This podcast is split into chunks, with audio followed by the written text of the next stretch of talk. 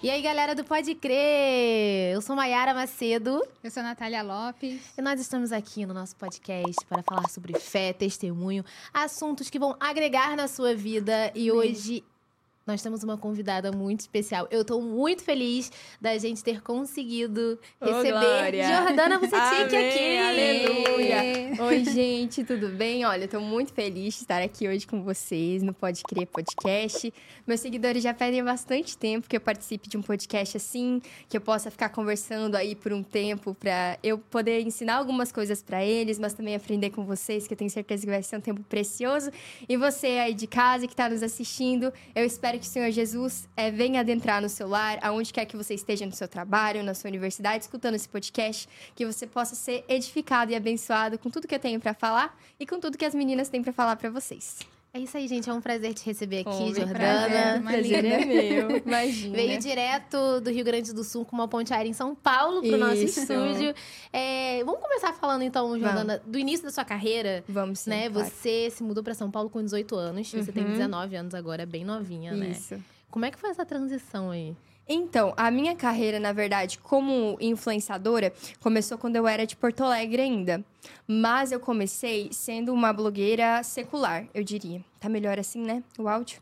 Enfim. Perdão, gente, questões aqui. Então, eu comecei na internet com 13 anos de idade, mas era em Porto Alegre. Então eu postava fotos minhas, assim, mais de biquíni, nessa pegada mais de modelo mesmo, porque meus colegas falavam, era aquela época mais Tumblr, sabe? Que a Jade Picon tava muito em alta, essas meninas assim. E eles começavam a falar assim, Jô, por que, que você não posta fotos suas também? Assim, nessa pegada Tumblr, nessa pegada mais de modelo. E eu, como não era evangélica, a minha família também não é evangélica, então eu não via muito problema, sabe? Aí eu postei uma foto quando eu tinha 13 anos de idade, de biquíni, é, de férias. E essa foto foi no Facebook e viralizou. Assim, foi em questão de, sei lá, um dia já estava em várias páginas Tumblr no Facebook, que era na época, né, a rede social assim que mais bombava, e sem nem a minha permissão, na verdade, as páginas começaram a postar, tipo, olha essa menina, ela tem só 13 anos e eu com 13 anos já tinha a desenvoltura do meu corpo muito rápida, sabe? Eu era muito precoce, digamos assim. Isso te animou, te assustou? Ah, na época foi algo bacana. Por quê? Porque eu era muito nova e isso não era uma coisa comum de se acontecer com meninas da minha idade. Então, na sala de aula, o pessoal falava muito, eu era muito popular no colégio. É, em Porto Alegre mesmo, a minha cidade é uma capital, mas ainda não é uma cidade tão grande. Então, toda a festa que eu ia, todo mundo me conhecia. É, sabe, eu digo assim que foi uma artimanha mesmo do inimigo. Hoje eu olho assim, claro que tem pessoas que dividem opiniões, algumas vão dizer que é normal, outras não. Mas pra mim é sim uma artimanha do inimigo. Por quê? Porque ele gosta de fazer isso. Inflar seu ego, pensar que você é boa o bastante, que você consegue sozinha, que você é suficiente, que a sua aparência ela vai abrir portas. Só que a aparência, ela vai passar. Um dia você vai envelhecer, você vai ficar com rugas, você não vai mais ter essa beleza que abre portas.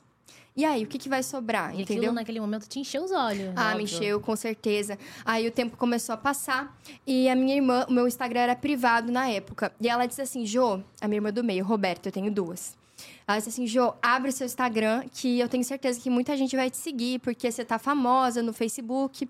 E realmente foi isso. Abri o Instagram, em pouco tempo eu já tava com mais de 100 mil seguidores. Aí que começou minha carreira como influencer. Só que eu comecei realmente com essa visão mais secularizada, porque eu ganhava muitas festas de graça também, lá em Porto Alegre. Às vezes eram festas para maiores de idade, pessoas de 18 anos para cima. Eu tinha 14 anos e estava entrando nas festas, entendeu? Como convidada, ainda Como convidada, não pediu meu documento nem nada. Por quê? Porque tinha essa questão da aparência física, que era muito importante para os empresários. Não cabe citar nomes, eu acho que isso, enfim, já passou. Mas acontece até hoje, infelizmente. Eu comecei na internet de uma forma que não era tão legal. É, infelizmente, ou felizmente, né, para a glória de Deus, isso continua permeando a internet até hoje. É, essas fotos minhas do passado, etc. Mas eu lido é, com relação a isso da seguinte forma: é um modo de glorificar a Deus. Faz Porque todo do mundo que passado. vê, exatamente, todo mundo que vê fala assim: meu, não é a mesma pessoa, o que, que aconteceu com ela? Mas teve alguém que te alertou e você Ah, achava que a pessoa era chata? Ou Teve, que... sim. Não, não achava que era chata, não. Porque, assim, é, eu tive contato com a palavra de Deus no colégio. Estudei em colégios católicos, tem muito colégio católico lá no Rio Grande do Sul. Mas uma coisa que também é muito presente no Rio Grande do Sul, que se você for ver as pesquisas é comprovado, é o sincretismo religioso. O Rio Grande do Sul é um dos estados onde a predominância é de religiões de matriz africana. Tem muita lá, a predominância. Mais do que em Salvador, se não me engano. Salvo engano, tá? Então, ainda que o colégio fosse católico, é, na sala de aula, a maioria das professoras, os professores não eram, de fato, católicos, né? E os meus colegas também não. Então a gente era muito incentivado a ir em cartomante, a gente acreditava muito nessa questão de trabalho, de feitiçaria. Sério mesmo, uma coisa relativamente comum em Porto Alegre. Eu nunca vi isso, mas era bem comum simpatia, sabe? Poucas pessoas eram evangélicas na minha turma, então eu não tinha contato com pessoa evangélica. Você nasceu, voltando um pouco, você nasceu num lar católico. É, católico nominal. Católico Não nominal praticante, porque não é praticante. maioria. Isso, não praticante, porque tudo bem, a gente sabia quem era a pessoa de Jesus, mas não era apresentado da forma como, cara, o redentor, o Messias, aquele Aí que é digno chegou de a honra, ser sabe? batizada quando era Fui, fui. criança? Olha que interessante, profético. Meu nome é Jordana, né? Aí, a história é a seguinte. Meu tio, Frederico, ele é... Sério mesmo. Gente, ele é catolicíssimo. Gente, ele é uma benção. eu Adoro ele.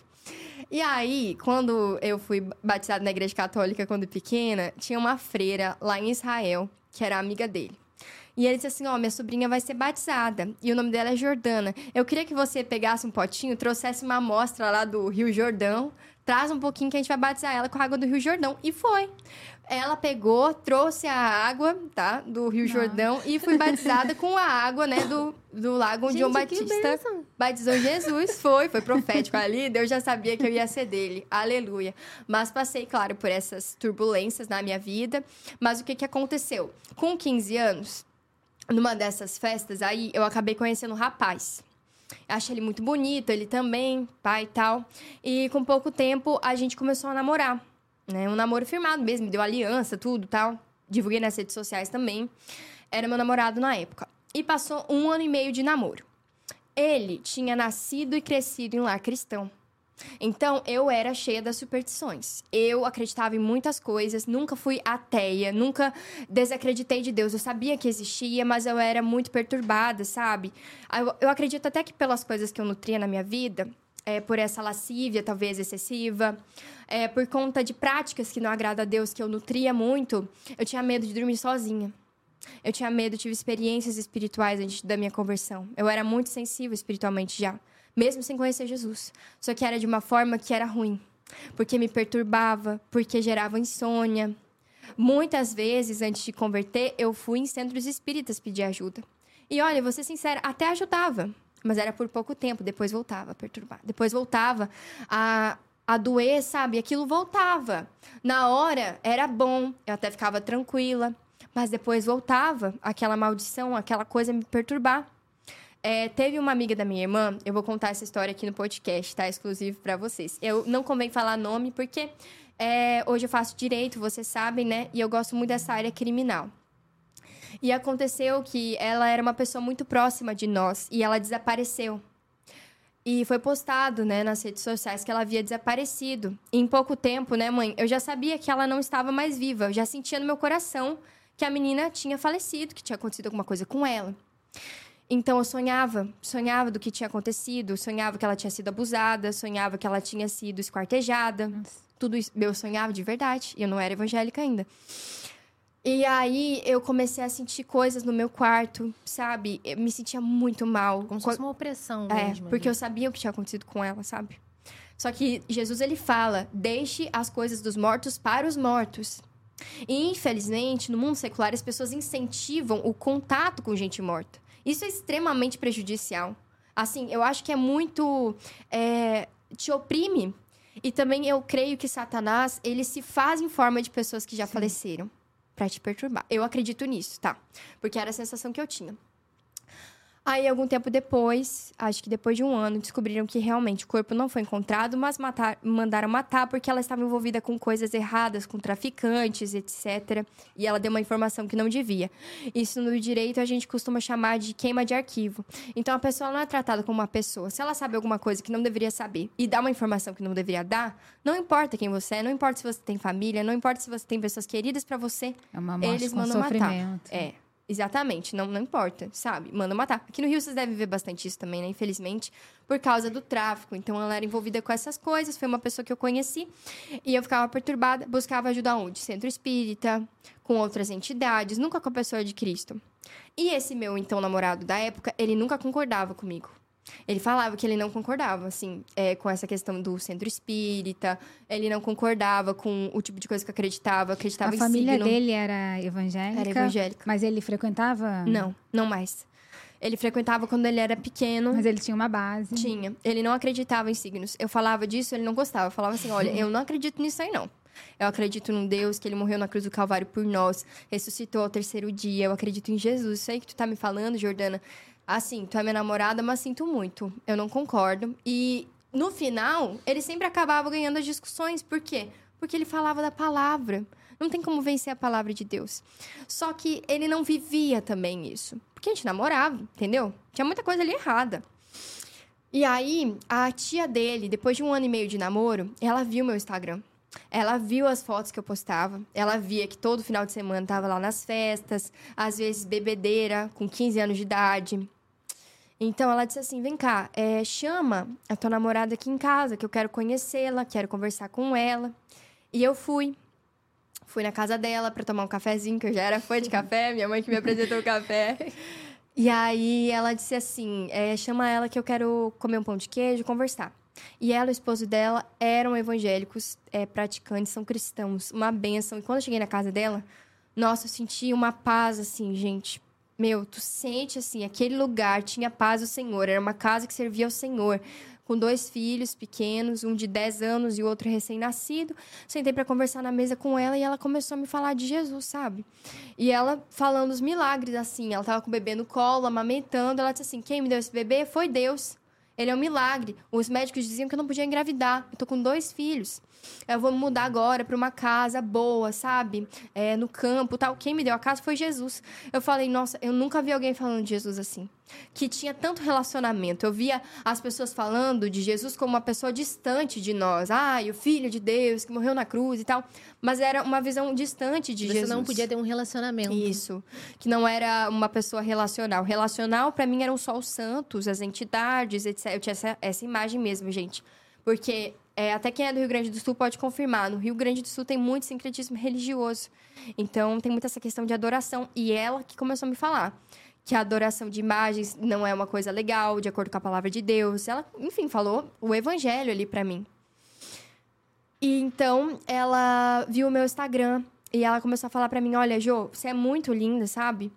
Mas me perdoa, essas suas fotos aqui você tá se vendendo como uma bijuteria barata. Eu não falo isso nem pelo meu sobrinho, é por você, sabe? Jesus ele te fez, ele te comprou por um alto preço". E aí ela começou a me explicar.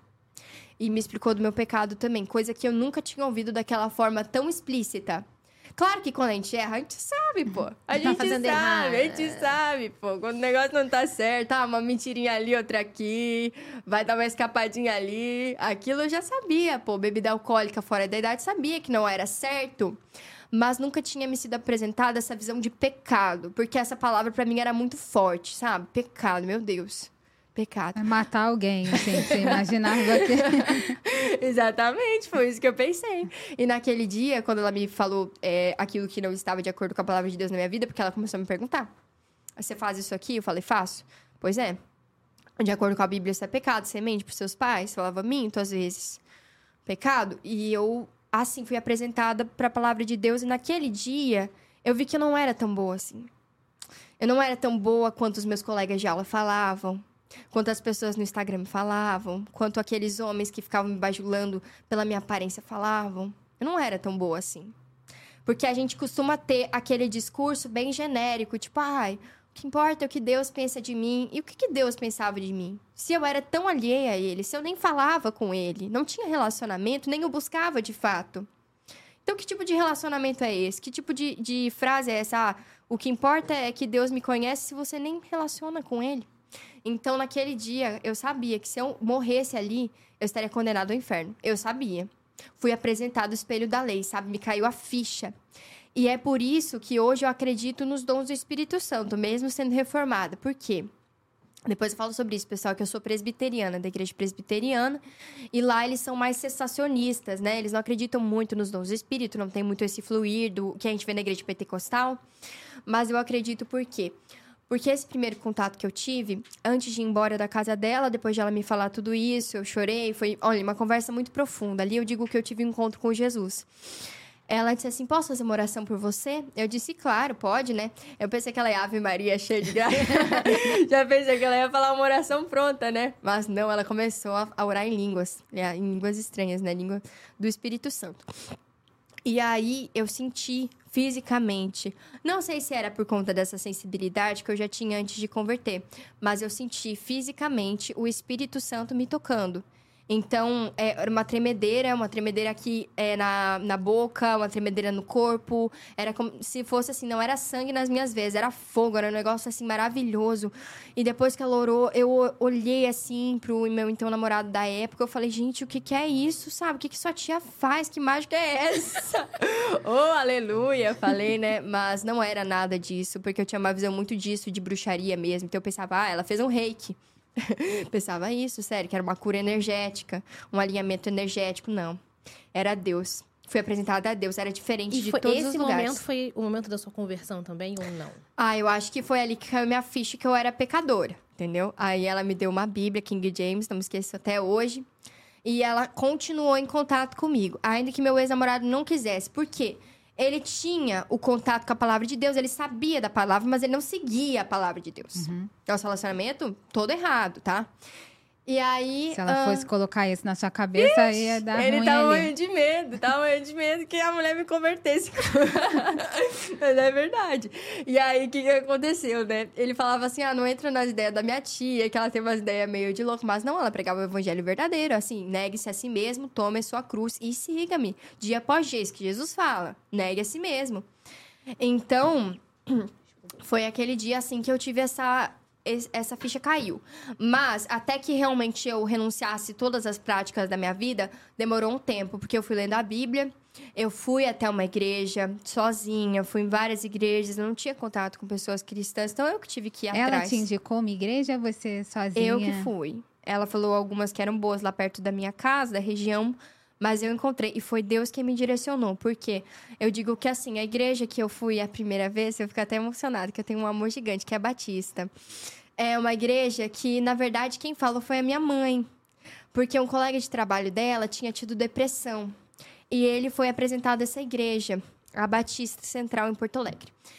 E aí, ele disse que foi uma igreja muito boa porque ninguém ficou em cima dele, sabe? Enchendo o saco, entre aspas. Porque quem não é evangélico tem muito medo disso. Que fique muito em cima, que fique cobrando. Ah, você é evangélico, você não é. Você quer experimentar, você quer conhecer. Se você gostar, você fica, entendeu? Porque às vezes tem muita essa forçação de Sem barra. pressão. Não era isso que eu queria. é, Eu queria uma liberdade. Aí ah, eu fui a essa igreja, era um culto de domingo, eles não tinham rede social na época e só tinha uma placa na frente da igreja. Domingo, é, sete horas da noite é o culto. Aí eu falei, então tá, então eu vou. Aí meu pai, ele me levou na igreja, era uma igreja com um banquinho de madeira, assim, tal. Bem tradicional. Bem tradicional. Quando cheguei lá, era uma igreja cheia de idosos. Não tinha um jovem. E assim, é, para mim, aos olhos de uma de uma adolescente que tinha todo esse contexto secular, é óbvio que eu queria uma igreja mais church, né? Com mais jovens, que fosse mais atrativa. Mas eu falo assim, que quando a pessoa ela tá sedenta de Jesus, não importa qual seja a igreja, o que importa é que tenha a palavra. O que importa é se você tá lá pela pessoa de Cristo. Isso é muito importante. Você tem que cuidar o porquê que você vai na igreja. É, Então- pelas amizades. É, se for só por um grupão de jovens ou por um louvor legal, você tá indo pelo motivo Você errado. tá indo pra um clube É, social. às vezes por mero emocionalismo, Sim. porque você vê muito lá em São Paulo. Tem muitas igrejas que são ótimas no louvor. Tem um um louvor espetacular, uma infraestrutura maravilhosa, um grupo de jovens maravilhoso, mas quando você vai ouvir a palavra, só prega de hipergraça e prosperidade. E assim, claro que a palavra de Deus ela fala que os filhos de Deus vão colher o melhor dessa terra. Deus ele tem promessas maravilhosas para nós. Mas se você olha na palavra de Deus, Jesus ele fala que no mundo tereis aflições, mas tem de bom ânimo, pois eu venci o mundo. Então, se você vai com essa intenção aí, de grupão de jovens, de ah, tem um é uma mensagem que vai lado. te deixar bem. É. Depois vai vai comer a pizza, é, vai É, tudo de boa. Isso mesmo. Então, Deus ele me botou lá nessa igreja que tinha mais idosos mesmo, mais famílias, mas eu me sentei lá no último banquinho.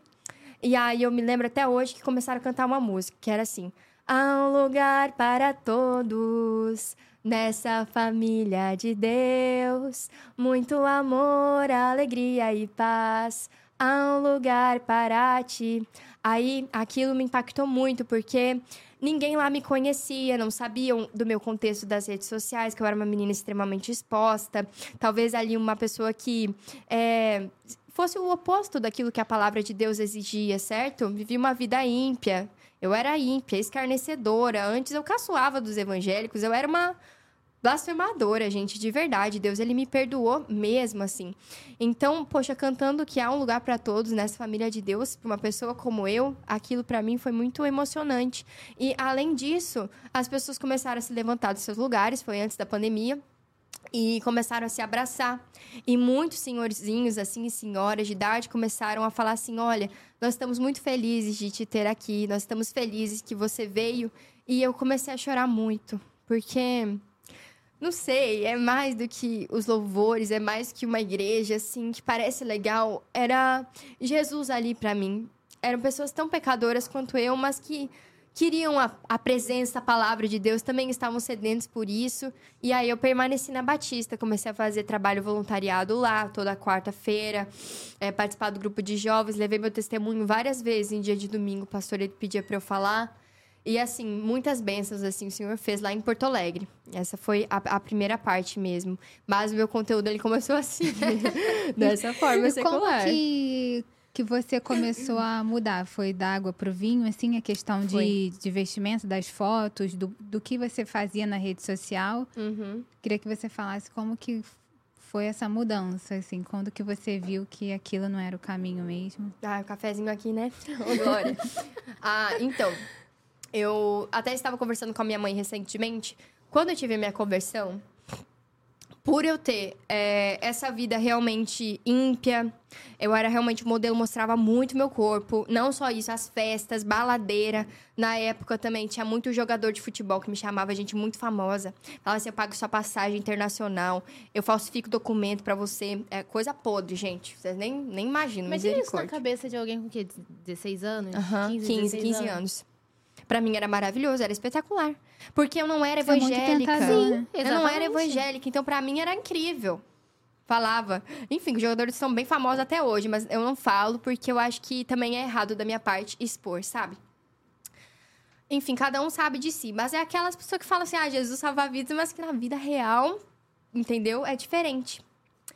Bom, mas da conversão. No início, como eu fazia esse tipo de foto e tudo mais, eu queria mudar completamente, sabe, meu conteúdo. Eu queria usar roupas mais modestas, então eu mudei radicalmente mesmo. Comecei a usar a saia midi, todas essas vestimentas para cobrir tudo, porque eu não queria mais ser vinculado com aquela outra identidade. E o meu Instagram também, apaguei todas as fotos, tudo. Então, o meu público da época começou a criticar demais. Sabe, falaram que eu tinha virado careta, que não acreditavam que eu tinha me convertido. Porque foi uma mudança radical. Você, né? Foi, mas você radical. explicou? Eu agora tô indo à igreja, Expliquei. me converti. Expliquei, expliquei que tinha virado evangélica, que eu tinha conhecido Jesus. Também terminei o namoro da época, né? Porque eu sabia que eu fui lendo a palavra de Deus. Eu pedia muito a ajuda da tia dele. E na minha igreja também, né? Eles falavam algumas coisas assim que eu falava: olha, eu acho que eu tô errada nisso daqui, hein? Então não tá certo, não. E aí eu fui mudando e eu falei no meu Instagram. Primeiro que eu tinha terminado, né? Daí eles já perceberam: opa, aconteceu alguma coisa aqui. E depois o conteúdo. Aí, de um dia pro outro, né? Eu apaguei todas as fotos, sabia que não agradava a Deus, meu corpo era templo do Espírito Santo. E comecei a pregar a palavra também, porque Deus ele me constrangeu, sabe? Se eu tinha todo esse dom da comunicatividade para falar um monte de moralidade sexual, um monte de besteira nas redes sociais, por que, que eu não vou utilizar esse dom que Deus me deu para falar da palavra dele? Só que é difícil, sabe? Porque tem muita gente cruel também. É, infelizmente, tem muitas pessoas usadas pelo inimigo que até hoje pegam coisas do meu passado e falam: olha, E mas na sua cara. você fez isso, isso e aquilo, mas eu me identifico muito com a história de Paulo, porque ele teve também essa, essa mudança, Você né? tinha falado anteriormente ali pra gente, né, que você teve que. Você tinha muito hater Sim. no início, né? Antes. E que hoje em dia vocês. Tem até mais gente que gosta de você. É, tá mais tranquilo. E, e como é que era lidar com tantos ataques, né? Principalmente quando são relacionados à sua fé. Em algum momento você estremeceu, você ficou em Sim. dúvida? Ah, sim. É, então, um salto pra mim foi o TikTok. Quando eu comecei a postar lá, eu já era cristã. Então, foi lá que eu comecei com o meu conteúdo da palavra de Deus. E certo dia, o meu pastor, ele falou do meu testemunho nas redes sociais. Eu não era mais tão famosa, porque quando eu comecei a falar da palavra de Deus, as pessoas pararam de seguir. Porque não gostavam, não acreditavam muito que eu tinha me convertido de verdade, ou porque realmente não queriam ouvir a palavra, sabe? Então começaram a ir embora. Eu tinha poucos seguidores no meu TikTok. Até que eu postei o meu pastor falando do meu testemunho, e aquele vídeo pegou 20 milhões de visualizações. Foi muita gente. É... E aí, eu lembro que algumas pessoas no Twitter começaram a pegar as minhas fotos do passado e trazer à tona. E falaram: olha aqui esse testemunho. Nossa, é... e começaram a descredibilizar. O que, que você quer falar agora de modéstia se antes você era assim? Eu entendo o paralelo que eles fazem, ok? Eles querem dizer no sentido de que. Por que, que você se sente no direito de julgar se um dia você já foi dessa forma? Eu compreendo que deve haver, é, como eu posso te dizer, um respeito à individualidade de cada um, considerando realmente que nosso país é laico, mas nesse momento eu sou cristã. Então, eu vou falar da modéstia. Eu vou Daquilo falar que daquilo que tá na. Bíblia, daquilo que eu vivo. Não estou impondo isso pra ninguém, estou falando meu modo de viver. Mas é, quando você começa a pregar a santidade de Deus, se levanta muita gente. Vai se levantar gente de onde você nem imagina pra parar o seu chamado e o seu propósito. Isso aconteceu comigo, acontece até hoje. Mas na época eu tava na escola. E aí era muito difícil, porque eu ia com saia mídia, essas coisas. O pessoal tirava sarro. Teve um dia que eu cheguei em casa que todas as minhas colegas tinham deixado de me seguir no Instagram, porque eu tava pregando o evangelho. E eu falava das vestes, da palavra de Deus. A maioria das minhas colegas, elas eram tudo militantes. Assim, não, eu tenho um carinho especial, tá bom? Até hoje eu tenho muitas colegas militantes, elas moram no meu coração, a gente se dá bem todas, mas eu digo lá em Porto Alegre, todas elas deixaram de seguir. E como foi para você encarar isso de perder a amizade? Não sei se essa conversão assustou sua família também de te ver mudar de repente. Aham. Então, como que foi pra mim? No sentido de amizades, é, no início eu fiquei bem sozinha. Fiquei bem sozinha, porque, como eu falei pra vocês, lá em- na minha cidade de Porto Alegre, não é comum as pessoas serem tão evangélicas assim. Não é comum essa prática da fé. É difícil, não é tão, ra- não é tão comum você achar pessoas cristãs. A não ser que você seja de um colégio batista, de um adventista da vida, aí realmente tem mais. Mas, caso contrário, um colégio católico é bem comum que cada um tenha suas crenças ou até mesmo sejam ateus. É bem comum hoje em dia na sala de aula, né? Até hoje na faculdade. Mas pra mim, é, eu estava tão focada em Jesus, sabe? Meus olhinhos brilhavam tanto por Jesus, assim, e eu ansiava tanto chegar na minha casa e fechar a porta do meu quarto, ler a Bíblia, sabe? Eu comia a palavra de Deus, literalmente, estava tão focada naquilo que Deus me dizia, eu sabia o que Deus iria fazer. Eu sabia que eu ia falar pra muita gente, pra muitos jovens, Deus já falava isso no meu coração. Então, quem vê hoje, é, por exemplo, os meus seguidores no Instagram aumentam muito, mas isso não é nada pra mim, é uma coisa muito superficial. Quando eu falo que perdi mais de 100 mil quando virei evangélica, isso não é importante pra mim. As pessoas acham que é, não é importante pra mim, porque eu tinha a presença de Deus. Jesus, ele já me dizia, sabe, tudo que ele ia fazer. Eu já sabia que o Espírito Santo iria me usar para falar com essa juventude. É, quando eu não entendia por que, que as pessoas deixavam de ser minhas amigas, quando eu não entendia por que, que muitas vezes falava do meu passado, doía muito e dói até hoje. Mas eu entendo que o poder de Deus ele se aperfeiçoa na nossa fraqueza. Então, mesmo sendo doloroso, porque obviamente hoje eu propago a modéstia, propago é, o pudor, o temor a Deus. E o que eu fazia no meu passado era completamente contraditório com o que eu vivo hoje. Mas isso glorifica a Deus. Existe algum testemunho maior do que você mostrar que Deus ele mudou completamente a sua vida? E as pessoas falam que é uma lavagem cerebral, falam, nossa, o que, que fizeram com ela? Lavaram o cérebro dela. Nada disso. É um encontro com Deus, não tem ninguém. Agora, recentemente, não sei se vocês viram, aconteceu aquela transi transição de gênero é, de Cat Lares, que agora. eu não sei Sim, como é sim. que é o nome, perdão. Eu também não sei o nome dele. É, enfim. Mas sim, sei a gente sabe do caso. Sim. Exatamente. Então, As é, pessoas tratam como isso, é uma lavagem cerebral, você vai Exato. se arrepender do que estão Uhum. fazendo com você, você pode ser feliz de outra forma. E no caso dele, ele me segue no Instagram também.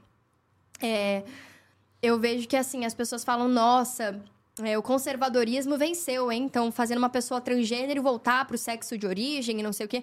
Gente, não tem nada a ver. Quem é que iria convencer uma pessoa assim a voltar ao sexo original? Quem é que iria convencer? Não é pastor, não é mãe. Imagina, já deve ter ouvido muito isso enquanto era mulher, né? Mas não, é uma coisa que Jesus faz. Jesus, ele muda, ele transforma. E eu acho incrível, porque quando é o contrário, ninguém reclama, todo mundo aplaude, todo mundo acha lindo. Mas se a pessoa quer ter liberdade de realmente seguir o evangelho, negar a si mesmo, tomar a sua cruz, não pode. É errado. Então, assim, eu vejo que quem é espiritual consegue discernir aquilo que é espiritual, aquilo que é obra de Deus. É obra do Espírito Santo, não tem o que justifique. Então, eu gosto muito do, do meu público também cristão, porque eles me apoiaram muito, sabe? Foram muito queridos. Tu- sempre quando tem alguém rememorando meu passado, sempre tem um cristão ali falando: olha, Deus ele jogou no mar do esquecimento, você tá falando de alguém que já morreu. Sempre, gente, é, olha, é uma bênção. E você também, quando foi pra faculdade, você foi fazer teologia em São Foi. Paulo, né? E aí você também passou por outra turbulência aí, que foi na É. mudança de curso. E eu lembro do burburinho que foi no TikTok, Foi. vários vídeos da Jordana aparecendo pra Foi. mim, os comentários, as pessoas criticando. Eu queria que você fala, an- antes de falar dessa transição de curso, queria que você falasse do curso de teologia. Ah, sim. Quando que você começou assim com o seu interesse de ah, eu quero estudar teologia e eu vou Uhum. para São Paulo para estudar teologia? A teologia. Então, até hoje eu sinto que eu devo fazer. Porque lá, quando a gente foi naquele evento que tinha a Nívia Soares, ela falou comigo e ela me deu uma palavra. Assim, ela é uma mulher abençoada, viu? E ela disse assim: Olha, Deus ele está levantando jovens e você é uma escolhida do Senhor. Não se esqueça disso, ela falou. Não se esqueça, você tem que se alimentar da palavra de Deus.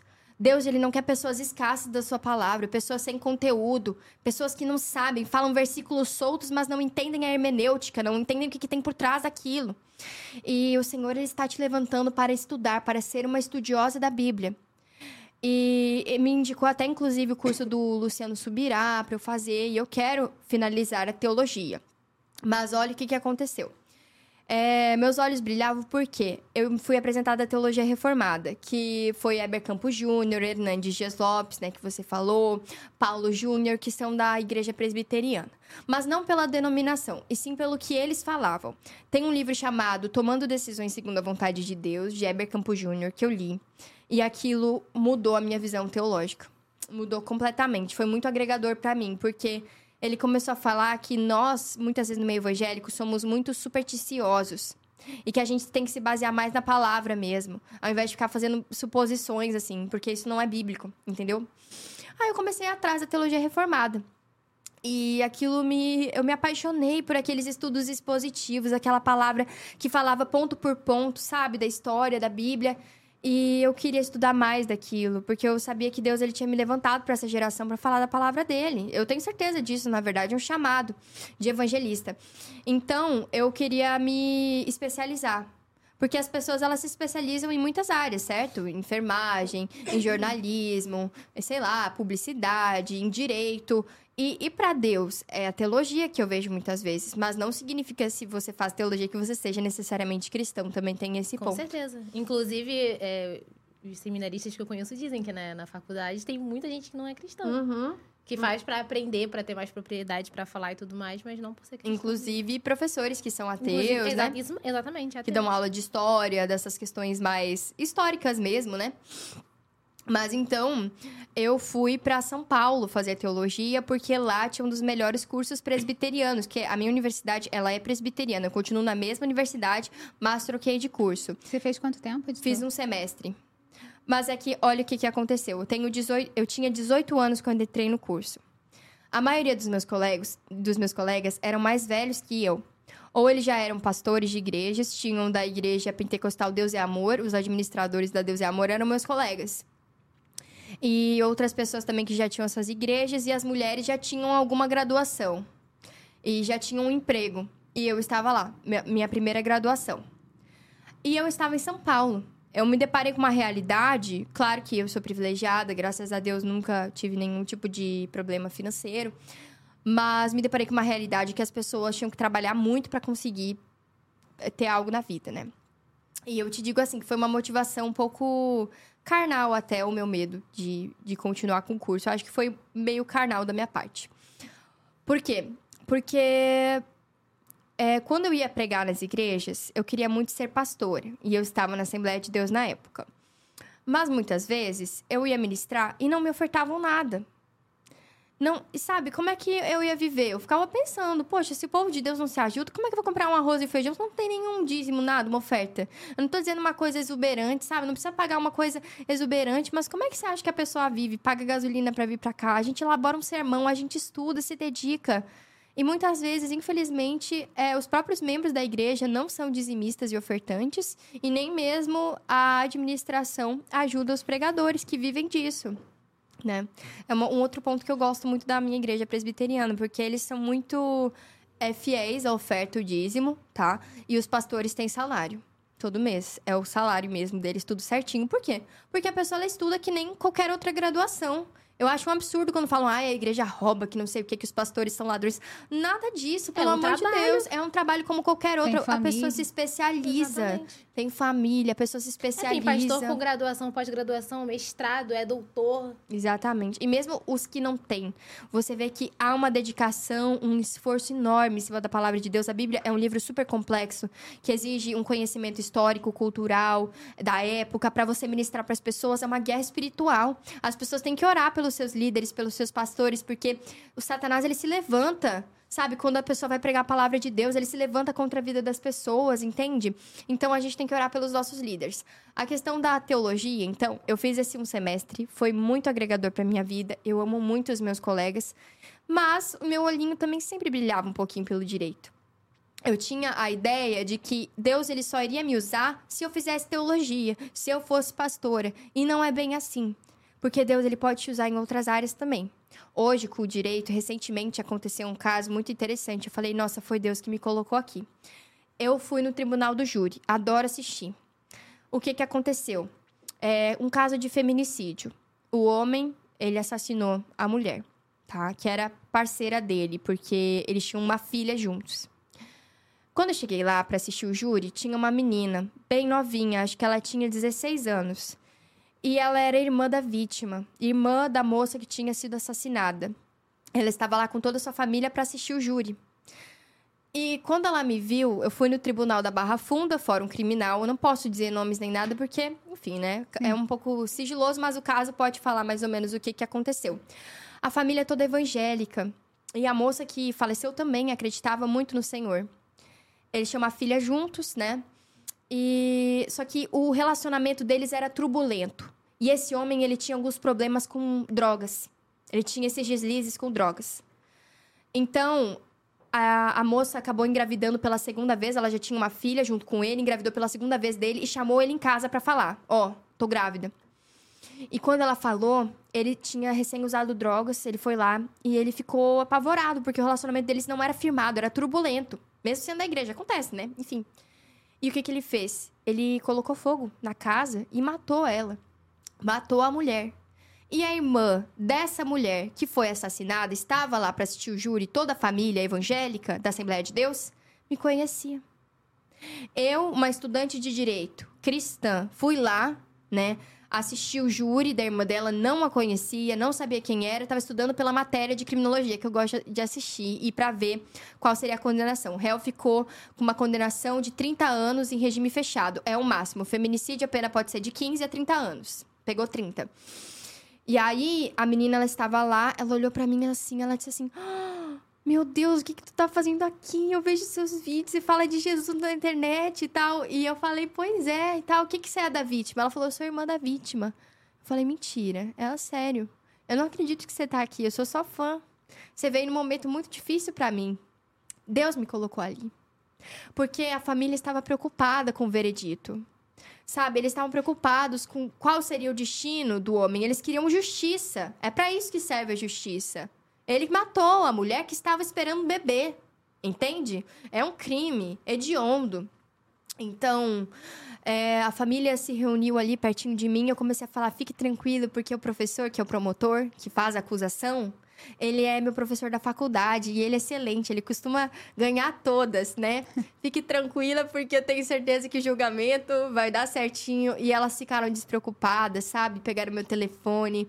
Mas, assim, ali eu vi o agir de Deus. Qual a probabilidade na cidade de São Paulo, que tem mais de 20 milhões de pessoas, eu parar num júri para assistir né, esse, esse júri de feminicídio e a menina me conhecer do Instagram pela palavra de Deus. E mais, a família não perdeu a fé.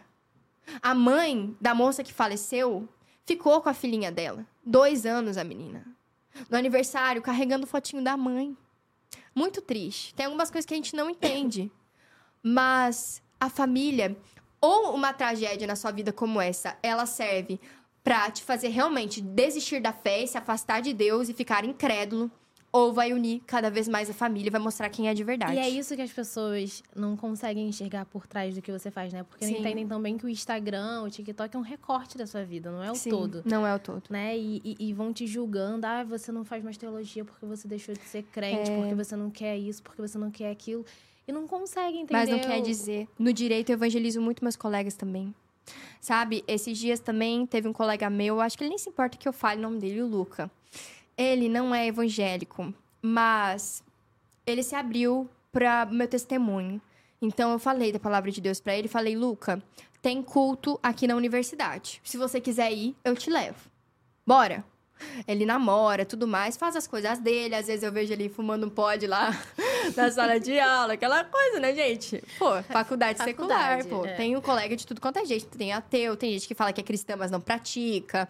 Tem gente que é umbanda, enfim. É uma pluralidade, porque o nosso Estado é laico. Isso é uma coisa que a gente tem que compreender. Agora, eu não deixo de ser cristã na sala de aula, ok? Sou super assim, é, convicta com a minha fé, com os meus valores, com os meus preceitos. E aquilo que vai contra a minha fé, eu também sou contra na sala de aula. Não sou barraqueira, porque eu acho que a gente tem que dar testemunho. Tem que dar testemunho, tem que respeitar os professores. Você não pode ir Tem pra que saber aula... dialogar, saber Pô, de- com debater. certeza. Tem gente que vai pra aula, assim, é, já predisposto a brigar, predisposto a no discutir. de direito, né? Sim. Mas no curso você- direito na escola também, eu Você é acho. bem recebida ou é, já foi confrontada alguma vez? Assim, Ai, por no professor início- ou por professor. aluno também? Então, no início, o pessoal ria bastante de mim. Porque eu falava, eu sento na primeira classe, eu gosto muito de estudar. E aí eu falava glória a Deus. Quando ele falava assim, ah, vocês são futuros advogados, eu falava, ô, profetiza, aleluia. e aí meus colegas, eles riam, só que era num tom de deboche, sabe? Só que a Bíblia, ela fala também que o justo, ele vai ser amado até pelos seus inimigos. Olha isso. E eu vejo. Eu vejo isso. Todo mundo na minha sala hoje, eu sou amiga de todos. Eu mantenho a paz com todos. Mesmo que às vezes tenham dado risada, eu perdoo no meu coração. Por que, que eu vou levar a rixa pra casa, ficar chateada? Isso não vai me agregar em nada. Eu tenho que pensar nas pessoas que me querem bem. Nessas que não querem, tudo bem, querido. Vamos continuar estudando aqui. e era isso, a paz. Mas enfim, e o Luca, né? O que que acontece? Ele disse assim, Jô, num certo dia, hoje tem culto, né? Eu falei, tem. Vamos comigo? E ele, vamos. Seis da tarde, fomos, eu e o Luca. Se arrumou lá todo com a correntinha dele foi no culto. Falei, ô Glória, olha como a gente pode ser usado no direito também. Glória a Deus. E aí, é, nós sentamos lá para ouvir a palavra, tava cheia a capela da universidade. E aí, é, o preletor, ele disse assim, quem quer é, ter mais proximidade com Jesus, quem acha que seu relacionamento esfriou, vem aqui na frente. Eu não precisei falar nada. O menino se levantou, ele foi até lá na frente, ele ajoelhou e ele começou a chorar. Eu falei, quantas vezes a gente tem vergonha de falar da palavra de Deus? Quantas vezes a gente se omite, a gente perde vidas? Sabe? Se eu tivesse me omitido, se eu tivesse ficado quieto na minha sala de aula, se eu nunca tivesse falado de Jesus, ele não saberia e não teria aquele momento. Ele chorou. É, olha, teve também um menino que ele é muito usado por Deus, o Pedro, que ele é evangélico também, foi falar uma palavra para ele, começou a falar. E o Luca voltou pro lugar dele, chorando, assim, a carinha vermelha. Ele disse assim: Jordana, muito obrigada por ter me trazido aqui. Obrigada, porque hoje eu tive um encontro com Deus de maneira que eu nunca tive antes. Foi a primeira vez que eu senti Deus assim. Agora eu entendo o que, que tu tanto fala na sala de aula. Não é besteira, não é um conto de fadas. Jesus, ele é real, sabe? E ele me deu um abraço assim. Foi muito emocionante. É, e o Luca, ele não. Até então, ele não era cristão nem nada, mas ele tem se aproximado, ele tem ido ao culto. Ele Então, tá conhecendo a palavra. Tá conhecendo, como eu disse, é progressivo. Quando me converti, também não foi do dia pra noite que eu parei de namorar, por exemplo, que eu parei de fazer as coisas que eu fazia, mas o Espírito Santo ele vai constrangendo. Tem uma hora que a gente começa a pecar e, cara, a gente não se sente mais confortável. Assim, nessa, nessa vida de universidade, né? Eu me formei tem pouco tempo. Me formei em 2020. Legal. E eu entendo perfeitamente como é a vida na universidade ali, de você querer fazer parte, Uhum. né? Não querer ser diferente, você não quer ficar excluída. É, E aí, às vezes, Tem você isso. acaba é, concordando. Você fala que concorda só pra Verdade. poder estar ali, né? no grupo. Exatamente. E ainda mais sendo muito nova, Jordana. É, Eu sei que é difícil você ficar É convicta dos seus princípios ali na faculdade. Como é que você fazia? Porque assim, a gente vê pessoas hoje adultas, 30, 40, 50, 60 anos, Uhum. que dependendo do lugar onde está, Desvia. é, Da faculdade, claro. muda, muda a conversa. E eu sei que na faculdade, assim, é, é um lugar que a gente está muito propenso a acontecer isso. É, o meu pastor mesmo, esses dias ele fez um sermão que eu achei interessantíssimo. Augustus Nicodemos era chanceler da minha universidade. Uhum. E ele sempre indicava, assim, para os filhos de pastor. Cuidado quando coloca seu filho na faculdade, porque ou ele vai continuar sendo aquilo que ele era na sua frente, numa cidade de interior, tá? É, querido, temente a Deus, que vai ao culto, ou quando ele for pra faculdade, ele pode soltar a franga e virar outra pessoa. A gente vê, tem muitos exemplos aí, infelizmente, de pessoas que viviam nesse meio e que foram pra faculdade e mudou a cabeça. Porém, eu também não gosto de ter esse discurso de que os cristãos não devem ir para a universidade por esse temor de se desviar. Gente, a gente tem que ir justamente para ser luz do mundo e sal da terra. Peraí, o que, que é isso? Você tá dizendo que agora o inimigo é maior do que Deus? Tá dizendo que agora as ideologias contrárias ao evangelho são maiores que Jesus Cristo? Pera lá um pouquinho. A gente tem que ir como Davi. Davi, ele era pequenininho, ele pegou lá a lança, o escudo, as pedrinhas. E, e ele chegou para Golias, ele disse assim, quem tu pensas que é, seu filisteu incircunciso, para é, confrontar o Deus de Israel, o Senhor dos exércitos? Então, a faculdade e essas coisas, elas podem parecer um gigante na sua frente, tudo aquilo que confronta o evangelho, mas nós somos ali como Davi, pequenininho, mas nós sabemos o Deus a quem servimos. E esse Deus derruba qualquer gigante, qualquer mentira. Agora, você tem que estar convicto. Se você não tiver vida no secreto, você vai cair, com certeza. Por quê? Porque lá tem muitos professores que são maravilhosos e que eu gosto muito, mas que quando você começa a observar, tem muitas coisas que são contrárias ao evangelho. É, esses tempos, no ano passado, inclusive, tinha um debate sobre fetos anencéfalos. E anencefálicos, né? E se podia ou não ter o aborto. Enfim, é um tema super polêmico, né? E colocaram o voto do Barroso no STF. Gente, foi maravilhosa a argumentação dele e ele a favor. Foi maravilhosa a argumentação dele.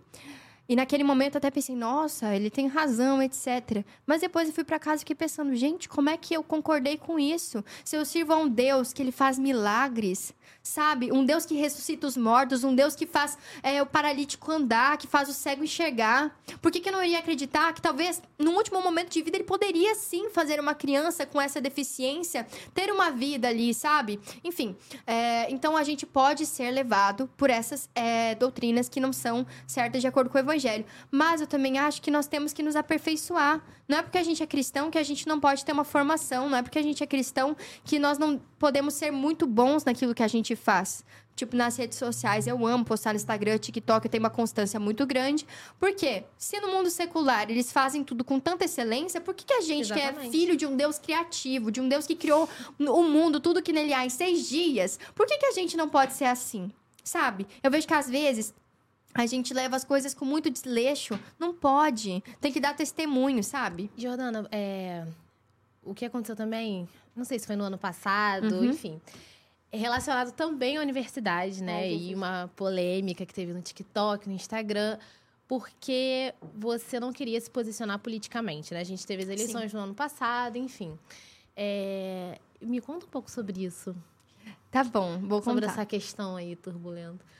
Então, ano passado, quando eu havia entrado na faculdade, muita gente achou que pelas minhas opiniões eu havia desviado, etc e tal, mas nada disso, porque nunca deixei de ser cristão, de pregar a palavra de Deus.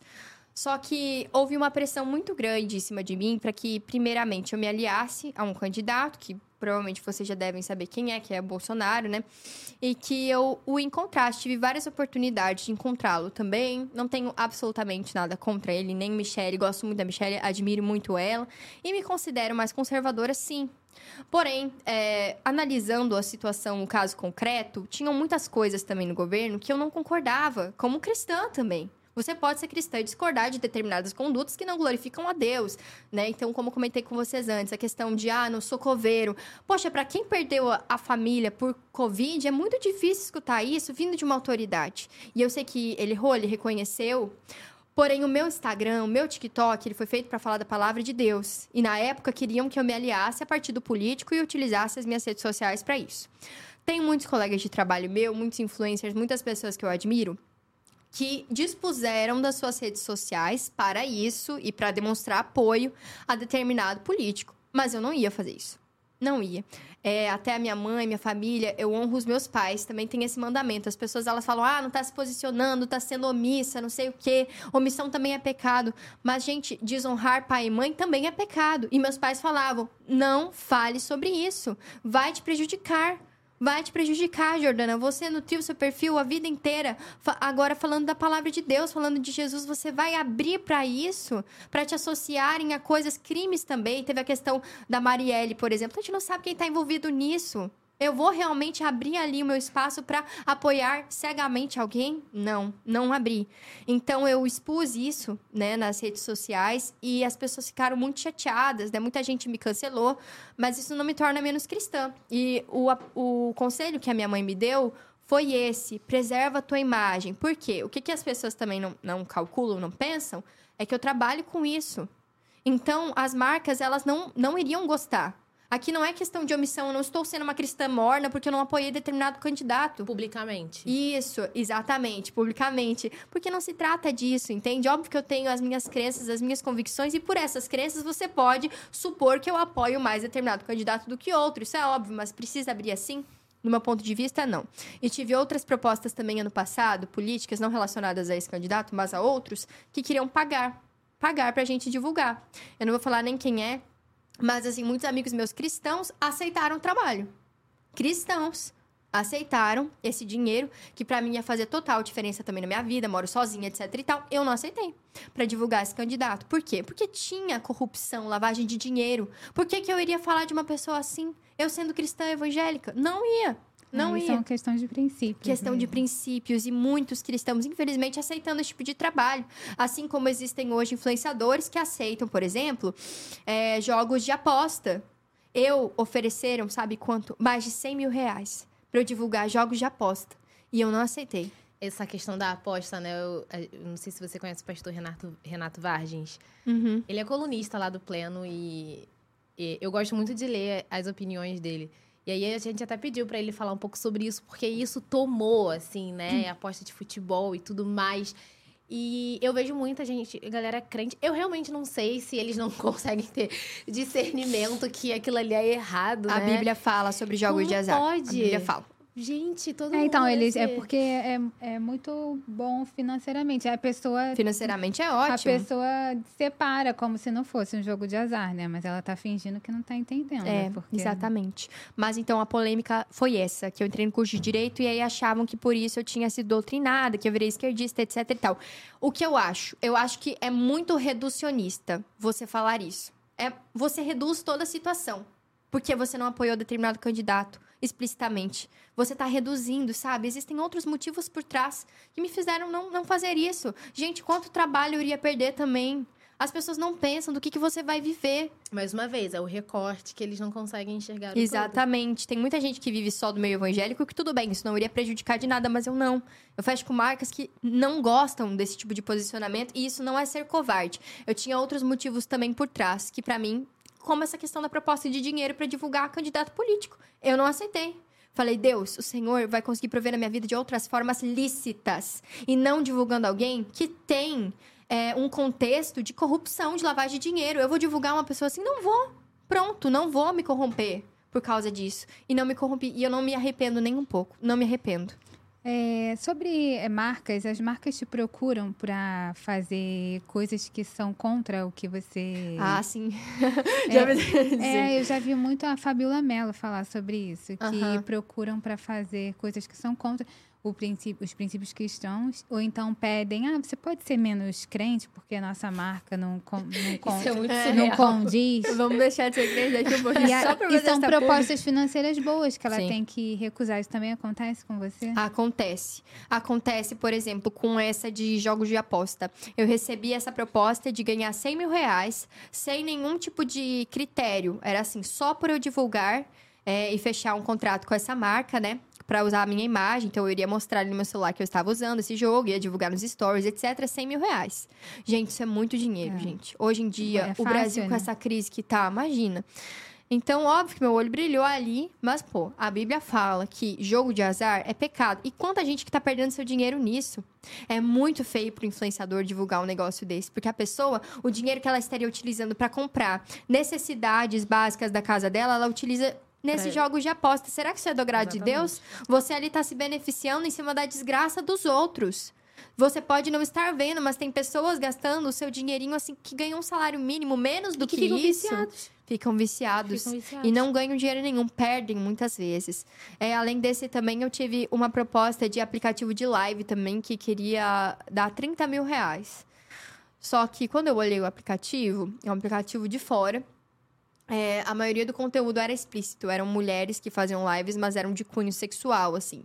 E eu não iria entrar num lugar desse. Por quê? Eu iria entrar pra fazer um devocional, pra falar algo de Deus, mas imagina os comentários. Eu me sinto super desconfortável com esse assédio, assim, é moral e sexual também. Acho que muito por conta do meu passado. Fiquei um pouco traumatizada, E infelizmente. Jordana, como é a Jordana longe das redes sociais? Agora eu quero saber da Jordana estudante, como é, assim, a sua vida mesmo. Claro. Você é uma, você tem 19 anos, assim, você é muito Isso, novinha, né? aleluia. Fa- Não fala com uma garota de 19 anos, uma descrição perfeita. Obrigada, imagina, não. É Deus, Mas, não. de verdade, como é, assim, a sua vida longe das redes sociais? Olha, é, eu digo que na igreja eu não sou uma estrela, eu sou uma serva de Deus, eu sou irmã dos meus amigos lá da igreja. Eles sabem que comigo não tem essa da, de fama tudo mais. Claro, se eles precisam de alguma ajuda para algum trabalho lá, eu vou ajudar. Mas lá eu amo louvar o Senhor, eu participo do coral da minha igreja, gosto muito de cantar. Gosto muito de estar lá com meu pastor Roster. Ele é uma bênção lá da presbiteriana também. Ele me deu espaço para falar do meu testemunho. Eu também namoro hoje com o Tiago, que é meu, meu amado, meu Você querido. conheceu ele na igreja? Conheci, já era cristã, foi na faculdade. Ele faz direito também, mas ele tá no sexto semestre, eu tô no segundo. Indo pro terceiro agora, ele indo pro sétimo. E como namorada, eu sou apaixonada, assim, por ele. É um um relacionamento maravilhoso, assim, sabe? Debaixo do temor do Senhor, a gente tem as nossas regras que a gente estipula. Porque eu sempre falo, assim, para os jovens, é... É melhor você pecar pelo excesso do que pela falta. Então, eu prefiro estipular mais limites e não pecar contra o Senhor do que faltar o limite e, e pecar, assim, demasiadamente. É, então, como namorada, gosto muito de sempre ter esse temor a Deus. A gente gosta de ler livros juntos, cristãos, para nos ajudar nessa caminhada. Como aluna, eu sou uma menina muito dedicada. Gosto, apesar de que eu tenho muito trabalho também. E às vezes fica demais para mim.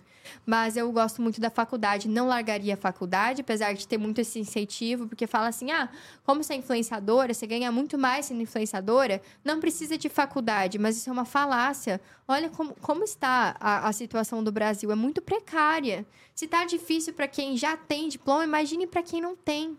E a rede social é muito volátil. É, a gente não sabe daqui a um tempo como que vai estar. Exatamente. Mas sabe, Mai, essa sua pergunta é interessante, porque é, eu acho que eu sou a mesma pessoa nas redes sociais e fora. Eu não vejo muita diferença, não. Eu acho que eu sou igualzinha. Mas, é, ultimamente, eu tenho percebido muito um problema que é o vício no celular. A gente acabou viciando muito, não sei vocês, mas eu sou muito viciada, infelizmente.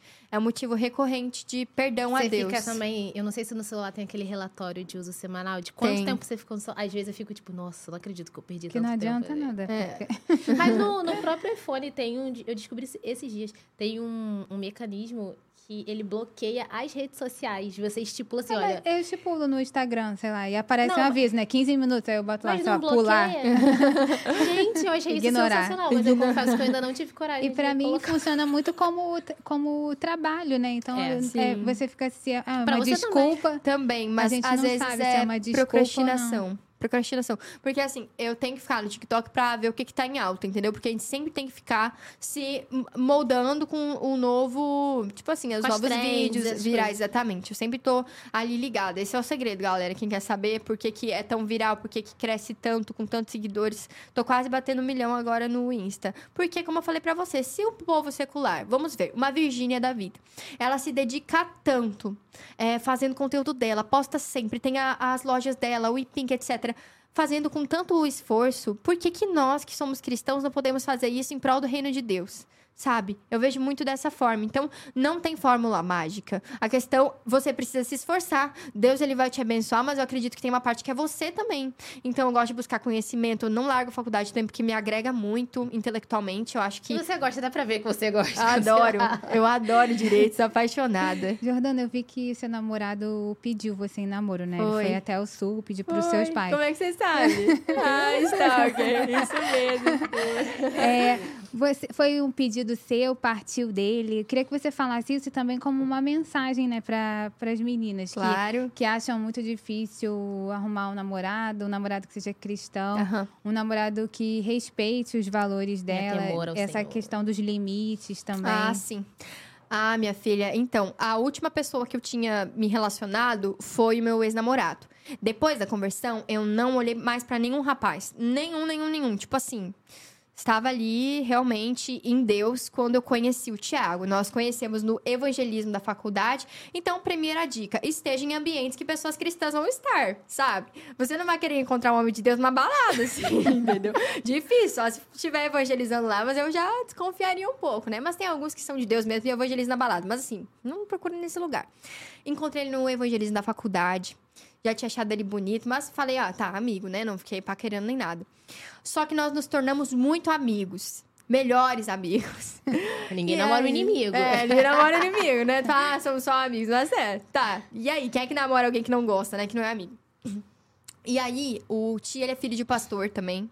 Só que ele também está longe da família dele. Ele foi para São Paulo para estudar. Ele tem uma bolsa de estudos na faculdade, enfim. E aí, eu vi que mesmo o pai dele sendo pastor, a família toda evangélica, mesmo longe da família, ele continuava com os compromissos de Deus. Continuava com os grupos cristãos da faculdade, continuava indo aos cultos domingo de manhã sem ninguém acordar ele. Gente, se a pessoa ela continua firme assim, é porque ama a Deus mesmo. Sério, não- tu não tem ninguém pra te acordar. Tu que tem que ir, entendeu? Acorda, vai Sim. mesmo, teu compromisso, tua responsabilidade.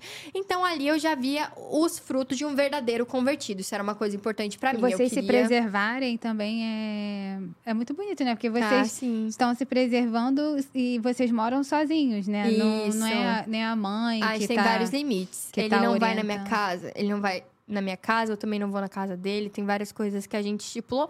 Como eu falei pra vocês, eu prefiro pecar pelo excesso do que pela Você falta. faz corte? Então, o tio não gosta muito que eu abra isso para as Ah, pessoas, da nossa intimidade e tal, mas a gente tem limite sim. Pode ter certeza, assim, que tá tudo preservado, graças a Deus. É porque, assim, é, a gente tem claro isso, porque como eu tive um passado mais conturbado, a gente coloca limites, entendeu? Tem coisas que eu não gosto, tipo, ah, ficar tocando aqui na minha nuca. Não, não gosto, sabe? Porque pode dar gatilho de pecado, de passado. Cara, se você sabe que já teve passado assim, por que, que você vai dar permissividade? Eu entendo que tem gente que fala, ah, você foi lavado por Jesus, você é nova criatura. Mas e aí, vai ficar atiçando o velho homem? Vai ficar revivendo o velho Não, homem por causa claro disso? não. Eu não. Então, assim, é, foi dessa forma. Primeiro, nós viramos muito amigos. Eu vi que ele era, de fato, uma pessoa convertida de verdade. E a- o pedido de namoro partiu dele. Mas nós já tínhamos um consenso, assim, porque nós lemos um livro juntos. O Namoro e Noivado que Deus sempre quis. Nós lemos juntos todo o livro. E aí tinham várias dicas lá pra gente se cercar da multidão de conselheiros. A questão dos limites do nosso namoro, a gente também pediu muito conselho pras pessoas, se eles concordavam, se não, se era bíblico, se não era. E o Ti, nossa, me respeitou totalmente, assim. Eu também respeito muito ele, graças a Deus. Tem uma noção, ele não pega nem na minha cintura, ele pega aqui em cima, de verdade. Olha, ele é Vocês muito estão juntos há respeitoso. Vai fazer cinco meses agora. É pouquinho tempo, mas assim, parece que é mais, porque a gente se dá muito bem.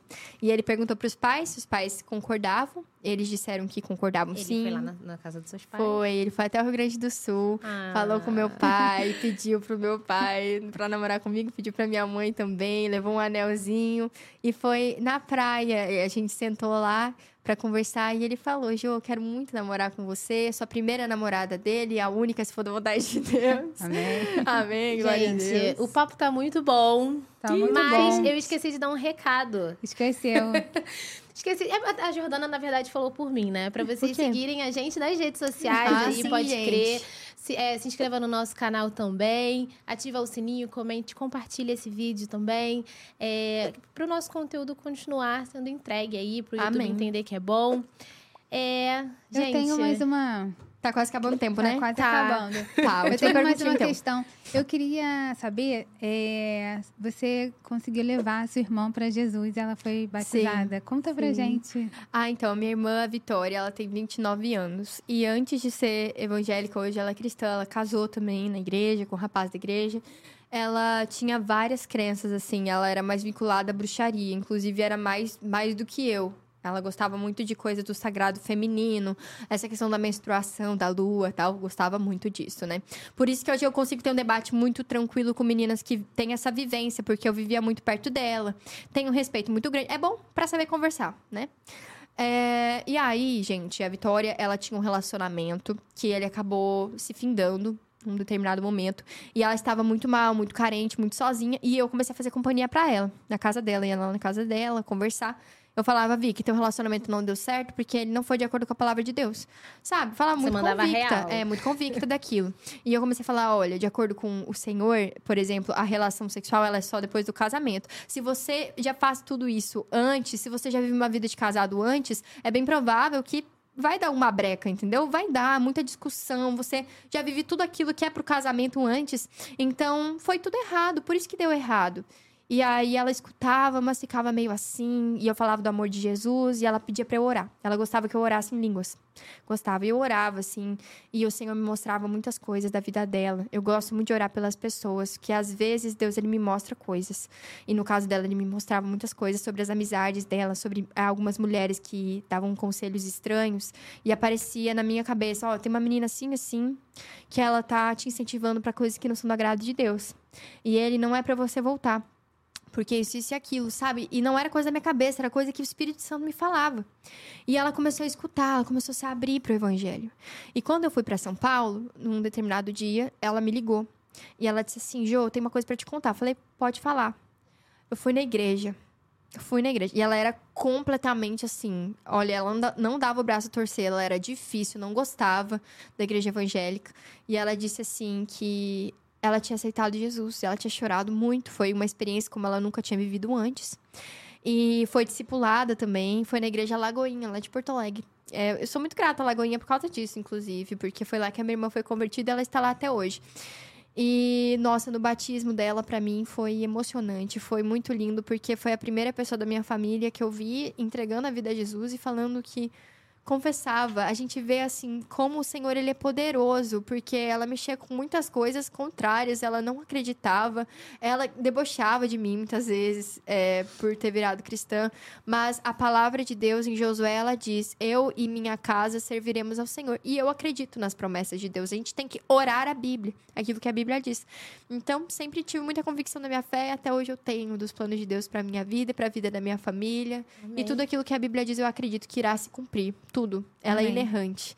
Aí foi isso. Foi essa conversão da Vicky. Parabéns. É, Obrigada. muito bom, assim, conhecer você. Foi Eu um vejo que prazer. Deus está te usando muito. Amém, amém. Eu espero que você consiga levar toda a sua casa Amém. é, Glória a para o Deus. Senhor. Que você Obrigada. tenha muitos frutos na sua família, com seu Amém. namorado. Amém. É, a eu gente também. vê que você está sendo muito usada. Obrigada, Fê. Toda a glória pra ele, toda a honra É, pra ele. Com certeza aquele nosso encontro no evento que a gente Foi uma não, não foi Não foi coincidência. É, foi muito bom te receber aqui, Jordana. Obrigada, Né? Que você continue influenciando da forma que você tem Amém. feito a vida de quase um milhão de pessoas que te É. seguem só no Só no Instagram. Instagram, glória a Deus. E é isso, gente. Sigam a Jordana nas redes sociais também. Continue nos acompanhando aqui. Deixe seu comentário de quem você quer ver aqui no Pode Crer. Jordana, Isso aí. obrigada, mais Obrigada uma vez. Obrigada. Deixa seu versículo favorito É. pra gente. Ah, Eclesiastes 12:1. Lembra-te do teu Criador nos dias da tua mocidade, para quando crescer não, não, peraí. Lembra-te do teu Criador nos dias da tua mocidade, para quando chegarem os maus dias, você contar com a palavra. Gente, deixa eu pegar certinho. Claro. Porque eu tenho decor, mas eu agora me esqueci o termo. Ah, tá. É, Lembra-te do teu Criador nos dias da sua mocidade, antes que cheguem os maus dias nos quais venhas a dizer, não tenho neles contentamento. É um versículo que Eclesiastes combina 12:1. muito com você. É, eu gosto muito dele. Amém. É Obrigada, isso, gente. gente. Obrigada a todo mundo que nos acompanhou e até o próximo episódio. tchau. tchau. tchau.